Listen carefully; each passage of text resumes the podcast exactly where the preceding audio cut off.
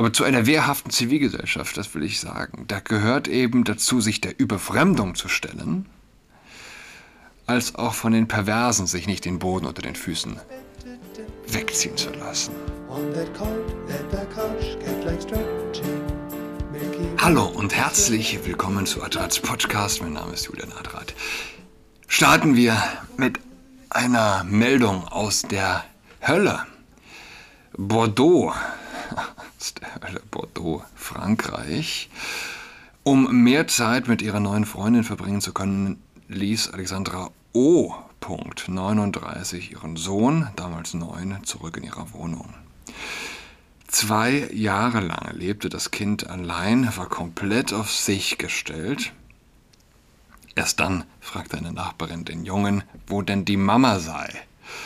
Seine Antwort, ich lebe allein. Seitdem fragt sich ganz Frankreich, was ist das für eine Mutter, die ihrem Kind so etwas antut? Nachbarn beschreiben Alexandra O. höflich als willensstarke Person. Anmerkungen zu ihrer Erziehung habe sie stets abgebügelt. Man möge sich um seinen eigenen Dreck scheren als sie 2011 in die Dreizimmerwohnung in Nersac, 240 Einwohner von Bordeaux, zog, südwestlich von Bordeaux, hatte sie bereits zwei Kinder von zwei Vätern. 2012 verliebte sie sich in Charlene M. ebenfalls alleinerziehende Mutter, die fünf Kilometer entfernt lebte. Alexandra O. verbrachte immer mehr Zeit bei ihrer neuen Liebe, immer weniger mit ihren Söhnen, die sich mit Charlene und ihren Kindern nicht verstanden. So, jetzt, jetzt das, wie, wie ich finde, vielleicht wichtigste Detail in diesem, in diesem gesamten Szenario in dieser gesamten Geschichte, die so abgründig krank und böse ist dass man sprachlos mehr oder weniger davor steht.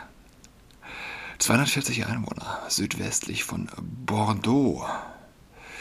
Komme selbst nicht aus, aus der Stadt, ich komme aus einem 15.000 Euro, 15.000 Leute Ort.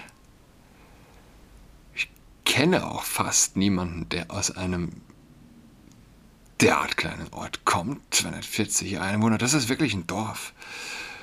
Und man fragt sich, was sagt das über eine Gesellschaft aus, wenn in einem Dorf, wo prinzipiell jeder jeden kennen muss, derartiges geschehen kann. Ja, wenn ich hier auf die Straße gehe, in Berlin Mitte, vergehen keine 100 Meter, ohne dass ich jemanden sehe, den ich kenne ja, sagen wir, 200 Meter. Das bringen dann drei, vier Kinder, drei, vier, fünf Kita-Klassen, Sportgruppen, die Kirchengemeinde, drei, vier Schulklassen. Das bringt das natürlich mit. 240 Leute. Man muss jeden kennen.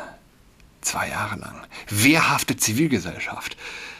Das wäre ein Begriff, den es hier zu prägen gelte. Eine wehrhafte Zivilgesellschaft unterwirft sich nicht dem, darauf will ich auch so ein bisschen hinaus, dem Homokult. Denn ist es nicht möglich, dass gerade das Lesben-Label ihr die Unangreifbarkeit verliehen hat? Ich sag's mal, ich sag's erstmal nur euch. Bleibt unter uns. Ich kenne auch eine Nachbarin hier. Fünf Kinder, fünf Männer. Was glaubt ihr? Ach so, und dazu kommt, sie mag es auch mit Frauen. Und was glaubt ihr? Was wird sie gefeiert von den säkularen Extremisten? Ist eine Halbgöttin, wenn nicht eine Göttin. Die macht's richtig. Die lässt sich von niemandem sagen. Ja? Wow, die Leute gehen in die Knie. Ähm, überzeugungstechnisch. dass gerade das Lesben-Label ihr die Unangreifbarkeit verliehen hat? Meine Frage. Und klar, dazu kommt, das ist in Frankreich nicht viel anders. Von diesen 240 Menschen sind die allermeisten wohl im Herbst, wenn nicht im Winter ihres Lebens. Da werden sehr viele 60-Jährige drunter sein, 70-Jährige, 80-Jährige, die nicht mehr grabbeln können. Muslimische Teenager richten Blutbäder in, äh, unter einheimischen französischen Teens an, wie neulich die Geschichte in Frankreich. Wir sind losgezogen, um Weiße zu töten.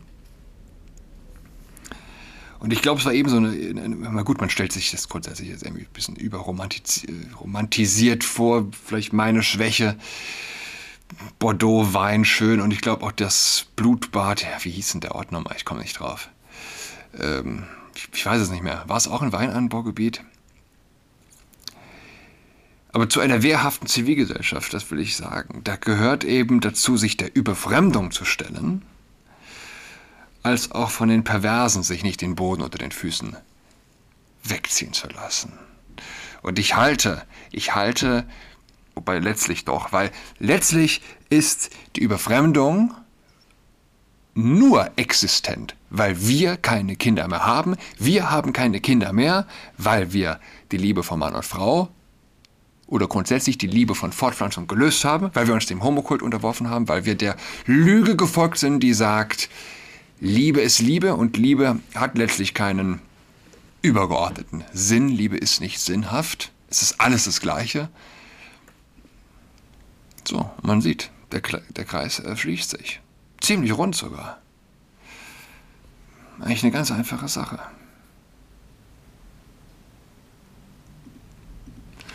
Wir sind überfremdet, weil wir keine Kinder haben.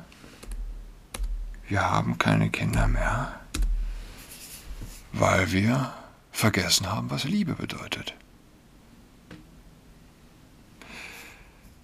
Nachdem ihr älterer Sohn zu seinem Vater gezogen war, lebte der Jüngere ab 2020 ganz allein in der Wohnung in Narsak, ging allein in die Schule und allein zu Bett, machte sich allein zu essen und sah fern. Zuvor hatten seine Mutter und ihre Freundin nach Informationen der Daily Mail 30.000 Euro im Lotto gewonnen. Von dem Geld sollen die Frauen nach Spanien gereist sein, wo sie sich eine künstliche Befruchtung geleistet hätten. Den Rest soll das Paar für einen Pool und einen gigantischen Fernseher verpulvert haben. Für den kleinen Jungen in der eiskalten Wohnung blieb offenbar nichts übrig. Die kaputte Heizung wurde jedenfalls nicht repariert. Gelegentlich schaute die Mutter vorbei, brachte Tiefkühlpizzen, Busfahrkarten und holte schmutzige Wäsche ab.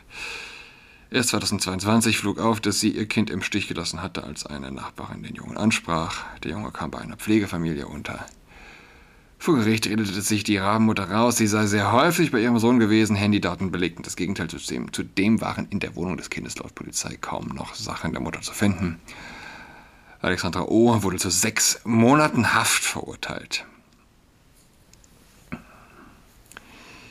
Unter dem Deckmantel der Liebe wird der Mensch zum Produkt. Dieses Mal, in diesem Fall in Spanien. Und die Lesbe, die sich eine befruchtete Eizelle einer anderen Frau einpflanzen lässt, ist tatsächlich nur Gebärende. Stichwort Homokult. Der also dieser Ideologie die Tür geöffnet hat. Es gibt eben ja, bei, dem, bei der Diskussion, was ist eine Frau? Eine Gebärende. Gebärende gibt es als grundsätzliche, gibt es tatsächlich als Nicht-Mutter-Sein, ja, wo man auch wieder sieht, Liebe, Fortpflanzung sind voneinander gelöst. Sie ist nicht Mutter, sie ist Gebärende. Sie ist nicht Mutter, sie ist Käuferin. Sie ist nicht Mutter, sie ist Abgrund. Ich habe in einem Podcast mal den Vergleich zwischen Hölle und Lesben-Muschi aufgemacht. Äh, letztere als eben solche beschrieben, dass man sie sich so vorstellen kann. Was ist die Hölle? Na eben das. Und es kommen eben aktuell auch immer wieder wenige Vergleiche dieser Sachen her. Äh, muss denn Hölle immer Schlachtfeld sein? Das ist es ohne Zweifel. Aber es gibt auch die Hölle, die ohne Zwang, äh, ohne Gewalt auskommt. Vielmehr die Hölle, die ja, sich eben gerade als Liebe deklariert. Das sind Worte aus einer anderen Folge. Und äh, ja, ist die Geschichte aus Frankreich nicht eine Bestätigung dieser Worte? Hier wird ein Kind allein gelassen, ein Kind wird allein gelassen, weil sich die Mutter einen perversen Lustgewinn woanders gönnt. Hier wird ein Kind allein gelassen äh, vor, äh, vor dem auf den ersten Blick paradoxen Fall, dass die leibliche Mutter gleichzeitig Geld für ein neues Kind ausgibt. Sie, man kann es natürlich so nennen, verliebt ist, aber, aber, was ist die Liebe dann noch wert? So, kleine Unterbrechung war das. Mein Sohn ist in die Aufnahme gestolpert, der immer noch zu Hause ist. Ähm, wo wir davon reden, nicht wahr?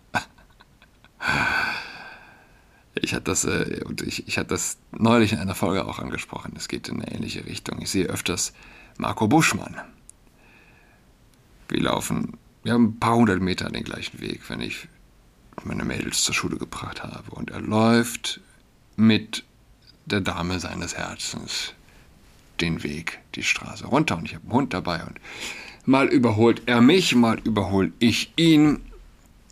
Wie das so ist mit einem Hund, der öfter mal stehen bleibt, um zu schnuppern. Er läuft diese Straße runter. Die, sie halten immer Händchen. Sie halten immer Händchen, auch wenn sie ein Fahrrad mit haben. Also ein Fahrrad. Halten weiter Händchen. Hand am Lenker und Händchen drauf.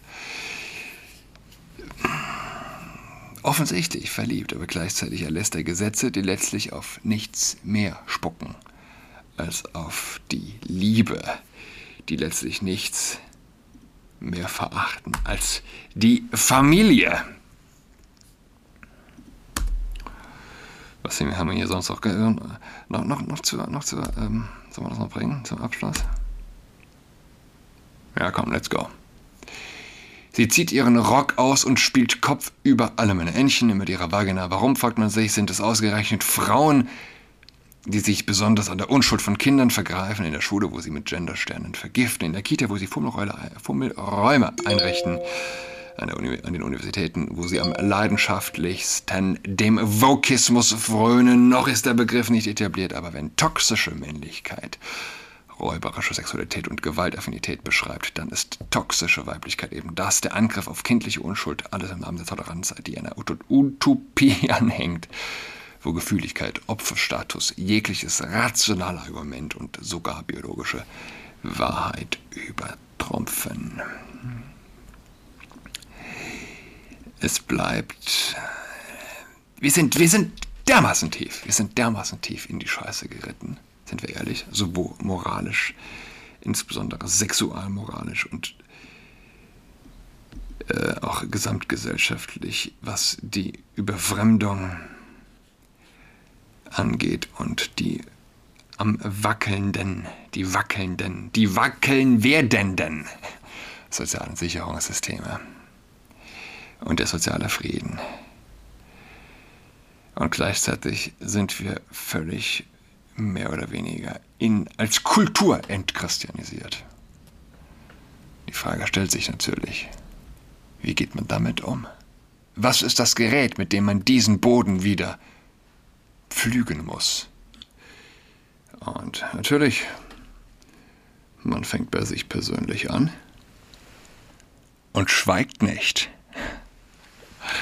Nicht zu schweigen ist das Beste. Ich wünsche euch allen eine schöne Woche. Bis Donnerstag. Nee, Quatsch. Ach. Schönes Wochenende. So, wir hören einander äh, nächste Woche. Tschüss. Ja.